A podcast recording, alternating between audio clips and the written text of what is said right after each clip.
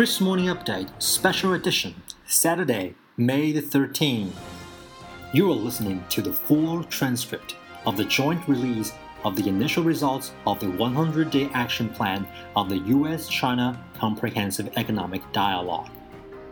President of the United States Donald Trump and the President of the People's Republic of China Xi Jinping agreed at their Mar-a-Lago meeting to advance the US-China economic cooperation with a 100-day action plan under the framework of the US-China Comprehensive Economic Dialogue.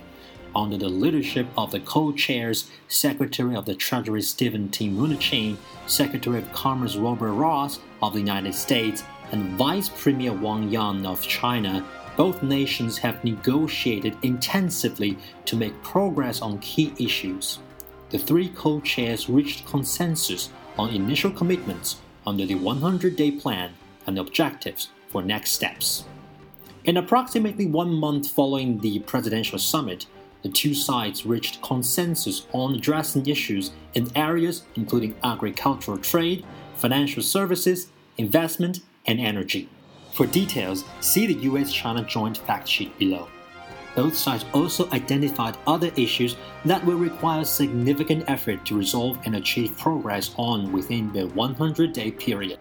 Both sides further committed to strengthen communication and coordination to jointly advance those issues and achieve resolution as soon as possible.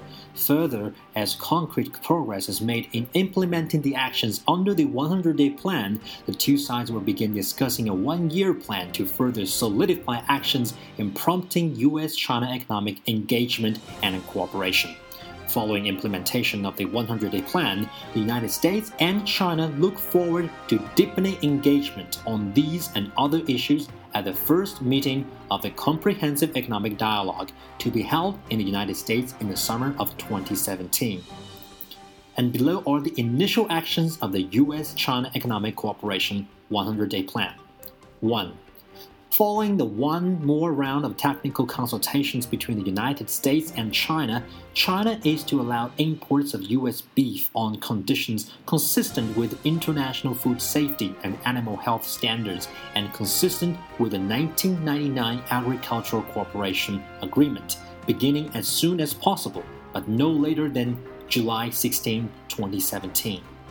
2 the United States and China are to resolve outstanding issues for the import of China origin cooked poultry to the United States as soon as possible, and after reaching consensus, the United States is to publish a proposed rule by July 16, 2017, at the latest, with the United States realizing China poultry exports as soon as possible. 3.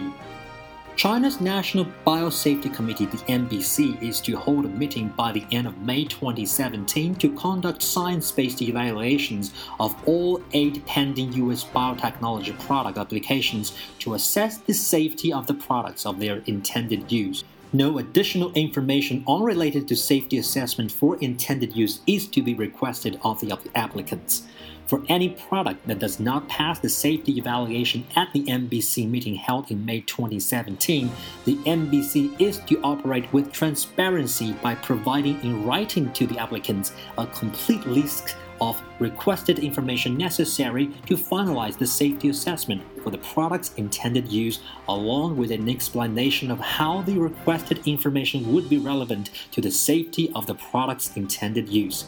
The NBC is to hold meetings as frequently as soon as possible after an application is resubmitted in order to finalize reviews of remaining applicants without undue delay. For the products that pass the safety evaluations of the NBC, China is to grant certificates within 20 working days in accordance with administrative license law of the People's Republic of China. 4.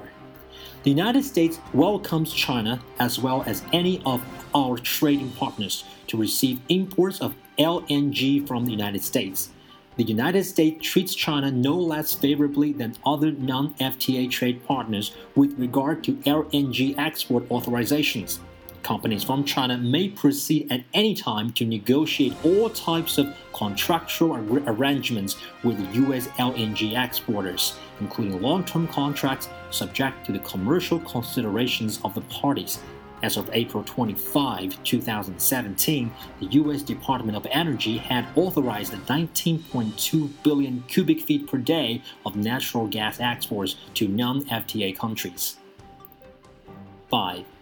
By July 16, 2017, China is to allow wholly foreign owned financial services firms in China to provide credit rating services and to begin the licensing process for credit investigation.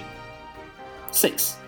The U.S. Commodity Futures Trading Commission, the CFTC, intends to extend by July 16, 2017, the current no action relief to Shanghai Clearinghouse for six months with further extensions amounting to up to three years, if appropriate and consistent with the conditions set forth in the no action relief. The People's Bank of China and the CFTC are to work towards a memorandum of understanding concerning the cooperation and exchange of information related to the oversight of cross border clearing organizations. 7. By July 16, 2017, China is to issue any further necessary guidelines and allow wholly US owned suppliers of electronic payment services, the EPS, to begin the licensing process.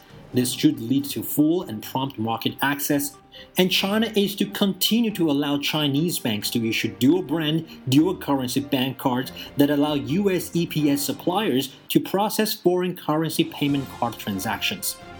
8. The applicable U.S. federal regulatory authorities remain committed to apply in the United States the same bank prudential supervisory and regulatory standards to Chinese banking institutions as to other foreign banking institutions in like circumstances and in accordance with U.S. law. 9. China is to issue both bonds, underwriting, and settlement licenses to two qualified U.S. financial institutions by July 16, 2017. 10. The United States recognized the importance of China's One Belt and One Road initiative and is to send delegates to attend the Belt and Road Forum in Beijing May 14 to 15. The United States welcomes direct investment by Chinese entrepreneurs as it does by entrepreneurs from other countries. The United States welcomes Chinese participation in the Select USA Investment Summit that will be held June 18 to 20 in Washington, D.C. And that's all for our Saturday update. Stay tuned for update on the 14th.